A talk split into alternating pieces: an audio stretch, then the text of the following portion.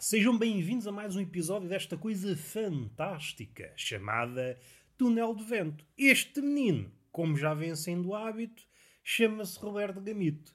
Eu prefiro assim, manter o meu nome tal como está. Sou um bocadinho avesso à mudança de nome.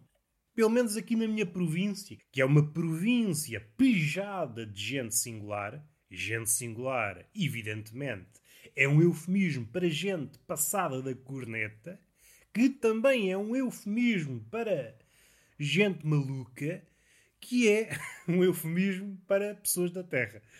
Estou a brincar. Tirando a última parte, é tudo verdadeiro. Estivemos aqui a descer pelos chocalcos do eufemismo até alcançar a verdade crua. Está vestida. Há aquela verdade que está nua e crua, mas nós, no que toca à verdade, somos puritanos. Ao longe, vimos ali uma fímbria de nádega de verdade e fechámos os olhos. Consentimos que a verdade se vestisse e assim ocultasse um bocadinho de si. A verdade deve ter algo para si mesma, não se deve revelar por inteiro. E cá estamos, com as nossas divagações de primeira água e de segunda, porque uma água leva à outra, a água não é estanque. Se for estanque, é água estagnada e à parte de mosquitos e de protozoários, é um habitat que não me diz muito. Fala-se muito mal das águas estagnadas, mas temos de ter em conta que há de haver pessoas cuja incumbência, ou melhor, cujo passatempo é criar doenças. O que é que me apetece fazer? Vou criar doenças. E que sítio melhor para criar doenças que águas estagnadas? É uma espécie de estufa de maleitas. Faz falta um agricultor de maleitas. O que é que você faz da vida? Eu cultivo maleitas. Cultivo maleitas com provas dadas, malária, dengue, coisas associadas ao mosquito, que o mosquito também gosta das coisas paradas é um conservador. Desse ponto de vista, o mosquito, a dengue, são coisas conservadoras, tanto o animal como a doença. Não sou um radical. Não posso levar a mal esse conservadorismo. Se é um conservadorismo que nos afeta, e afeta, há bom afetar, mas as coisas são assim. Não há bela sem senão e não há conservadorismo sem mosquito. O que azucrina mais no mosquito não é a picada em si, Basta vezes nem a sentimos. Ou tentamos afugentar um mosquito com uma chapada em câmara lenta. O mosquito deve pensar: olha-me esta preguiça a tentar dar-me uma bufetada. Ainda aproveita para chupar mais meia dúzia de gotas de sangue e vai à sua vida. Roliço custa levantar voo. Isto para dizer, já estava perdido. O que é que azucrina? É o barulho. É esta profecia, a profecia do mosquito. Nós, ao ouvirmos um zumbido o ziziar, não, o ziziar, este verbo está mais associado ao barulho da cigarra. E a cigarra tem dois verbos. a cigarra tem dois verbos. Esta frase isolada não quer dizer nada e é indicativo do estado do miolo deste rapaz. Ziziar ou fretinir. Mas aquele ruído também já foi falado. A cigarra também já foi falada quer no modo de fábula, quer no modo dito do mundo real. Nós já apocámos a cigarra. Como é que eu ia dizer? Descascámos o verniz do canto da cigarra. Chamar canto àquilo que a cigarra faz é não ter ouvido para a música. Aquele que designou um biólogo, o entomólogo, salvo erro, é assim que se chama, o cientista do bicho pequeno, O cientista do bicho pequeno também é um bom título. Provavelmente era quase surdo, era moco. E o ziziar da cigarra pareceu-lhe um... pareceu uma sinfonia. Tudo bem, cada um tem direito à sua opinião, como se diz no Twitter, mas também tem direito a um chapadão quando a sua opinião nada tem que ver com a realidade. Não corresponde a qualquer critério. Pegamos num sistema de critérios, não se adequa. Não é preciso ser nenhum Manuel Moura dos Santos alguém que esteja a avaliar concorrentes de um concurso qualquer de cantorias para dizer: é pá, tu não cantas peva, não cantas nadinha. É isso que eu digo quando vejo uma cigarra. É raramente a vejo. Quando morava mais no campo, via. Eu, insetos. Está bem que já evolui, já evolui na minha relação com os insetos. Eu era aquilo que se costuma designar guinchas. Aproximava-se um inseto e eu, oh meu Deus, vou fazer as malas e partir para outro planeta, que eu não estou aqui para conviver com insetos. E houve ali uma altura em que me dei conta que o inseto é um bicho que abunda, há pai aos pontapés, quer metaforicamente falando, quer literalmente falando. Provavelmente, se dermos um pontapé ao calhas, se fizermos disso um passatempo, Roberto, o que é que fazes nas tuas horas mortas? Tu pontapés de olhos vendados. Muitos desses pontapés vão dar em pecheza ou em pedras. Seja como for, é um ofício que eu recomendo. É preferível dar pontapés em pedras ou em escaravelhos a ir para o Twitter dizer baboseiras. A concorrência é desleal. Há pessoas com, com currículo e não está fácil. Não está fácil para um aspirante estúpido. Alguém quer iniciar a carreira enquanto estúpido. Já há pessoas muito lá à frente. Desencoraja qualquer um. Estava aqui a falar da minha relação com os insetos. Foi uma relação tensa, continua a ser tensa, mas já atingiu o seu pico de tensão. Eu hoje consigo passar ao pé de um inseto sem fugir, como se fosse a fugir da polícia. Vi um escaravelho ou um gafanhoto, animais que com o tempo percebi: olha, estes animais também voam. estes animais também voam, não são muito certos. Eu por acaso tinha algum, não é medo, mas alguma distância. Mantinha uma distância respeitosa em relação quer a gafanhotos, louva a Deus, caravelhos. O escaravelho é provavelmente o bicho que engana mais. Virado ao contrário, pronto, parece uma tartaruga. Se for preciso, morre ali.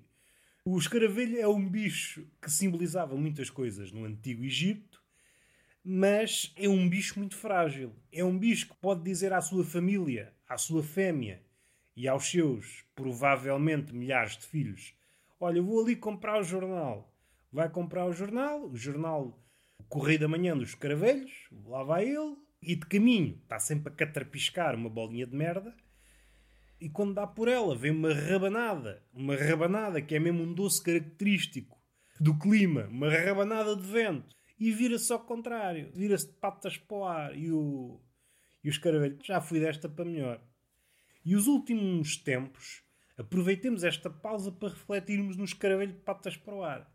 Não é esta reflexão de pendor, como é que eu ia dizer, democrático. A reflexão que antecede o dia das eleições. As pessoas refletem, refletem, e algumas, tanto refletir, até perdem o cabelo e viram budistas. Outras atingem o nirvana e, quando sabem, estão num plano extra-mundano. Quando descem para o mundo palpável, perguntam-se a si próprios: o que é isto que eu estou a fazer? Enfiar papéis em urnas? Mas o que é isto? Que voto é este que eu estou a fazer? A votar para quem? A democracia é uma farsa. É tudo uma farsa. Este mundo que nós chamamos palpável é uma miragem. Estou a imaginar um monge budista a passar-se da corneta. Não é tão difícil quanto isso, que o budista também às vezes passa da corneta. Basta pensar nas várias escolas budistas, cá para aí ao pontapé. Estou aqui muito errático. Estava a falar dos insetos, do fascínio do fascínio, entre aspas, que eles me provocam e provocam-me também fugidas, é o que eles me provocam, sobretudo quando era criança, a distância respeitosa. Estava pensando no caso do escaravelho, quando ele se vira de patas para o ar, ou se consegue virar, às vezes consegue, gostaria de saber a taxa de sucesso, quantos escaravelhos conseguem sair dessa situação calamitosa. E os que não conseguem, quanto tempo é que decorre desde que são virados, seja por falta de jeito, tropeçam numa pedrinha, viram-se ao contrário, olha, morri. Provavelmente o único animal que pode morrer graças a resvalar numa pedrinha. Não há outro animal, pequenino ou grande, que resvala numa pedrinha, resvala num grão de areia. O escaravelho pode ser esse rapaz. Está a andar na praia, resvala num grão de areia, vira-se ao contrário e morre. Eu estou a imaginar a mãe escaravelho, o filho escaravelho vai sair de casa, os seus 3.900 irmãos, diz aquilo que nós esperaríamos ouvir de uma mãe, ponham um chapéuzinho, lá vão os 3.900 caravelhos com um chapéuzinho na cabeça, e além disso, aquilo que é característico da espécie. Tenham cuidado, não resvalem em grãos de areia, caso contrário morrem.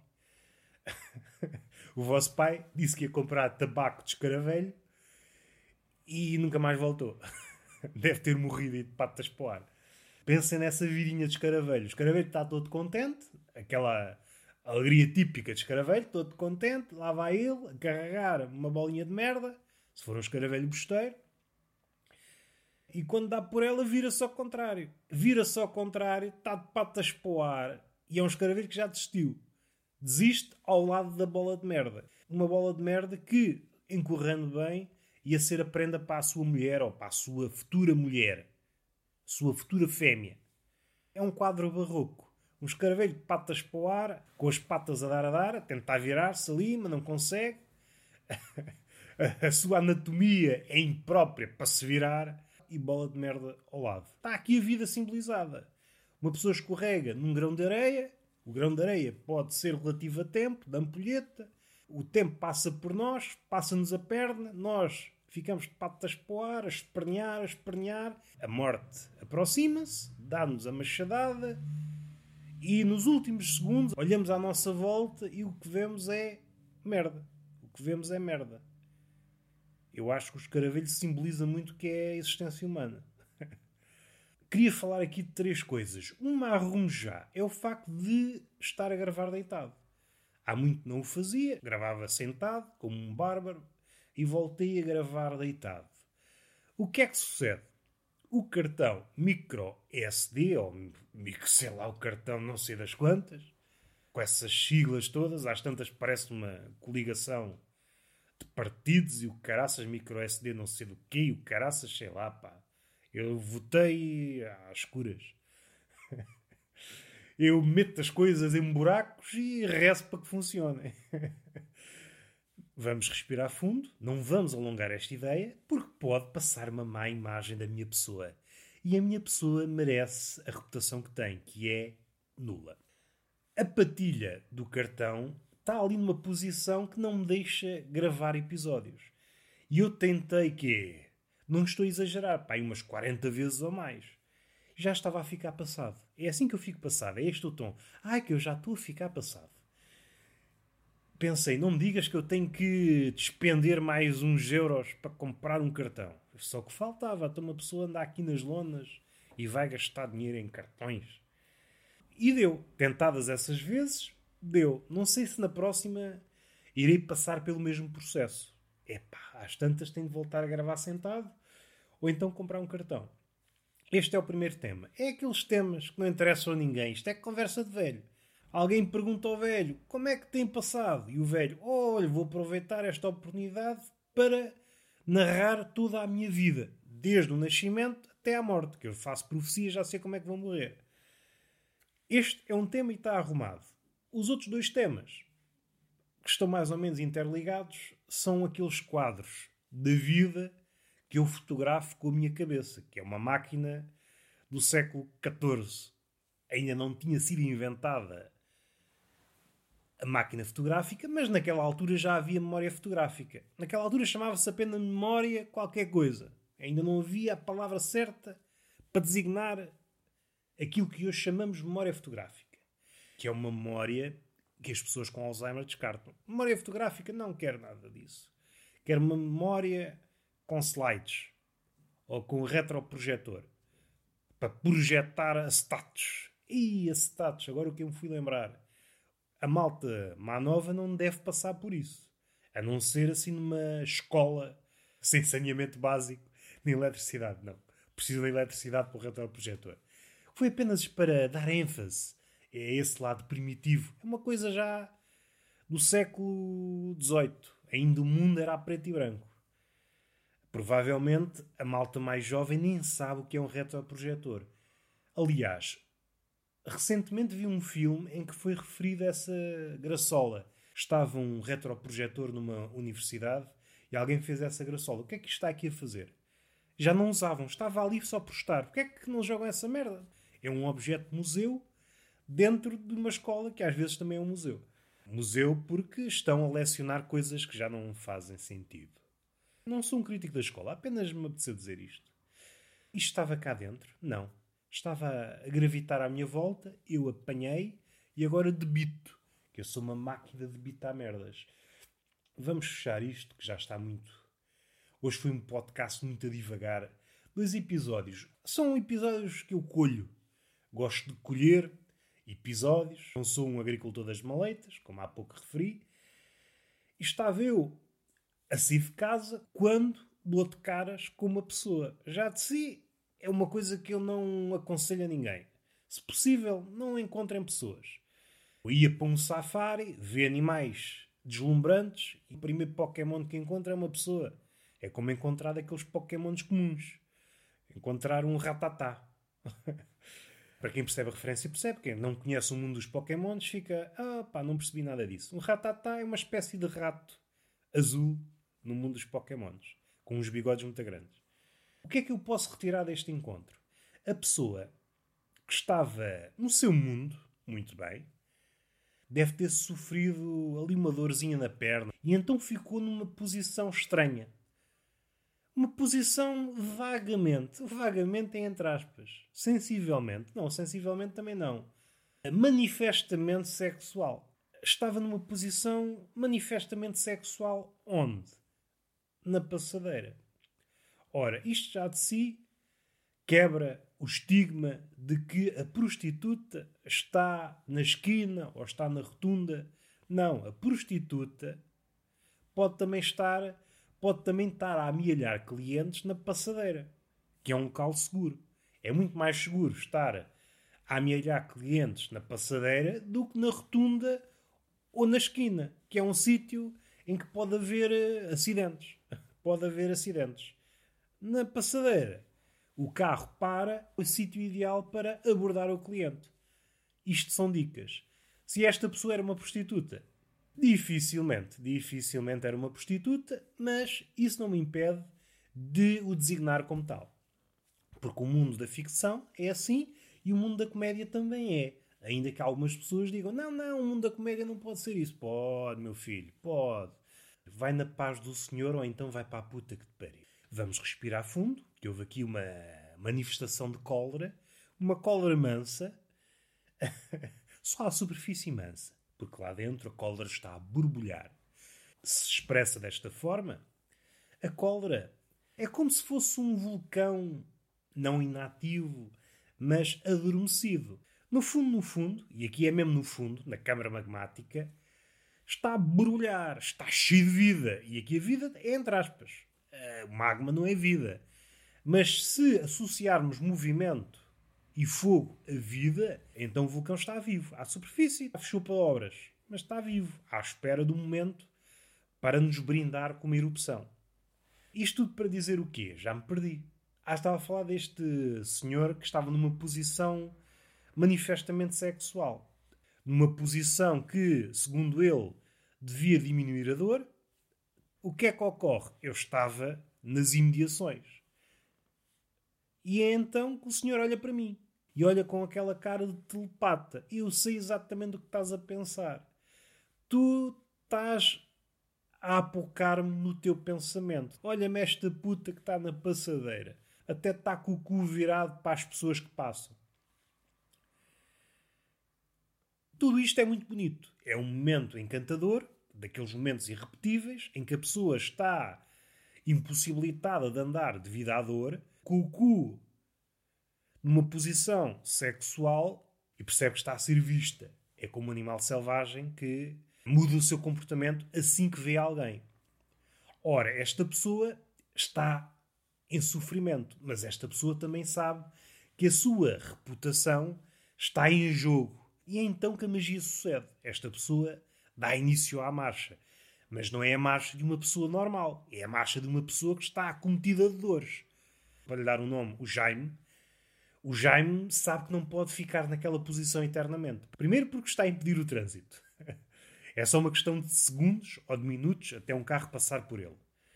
Não é uma posição digna para se estar numa passadeira. Outra razão é porque está a ser visto. Eu estou a emitir juízos sobre aquela posição. E ele tem de avançar. E avançou. Ele teve que sair daquela posição sofrida.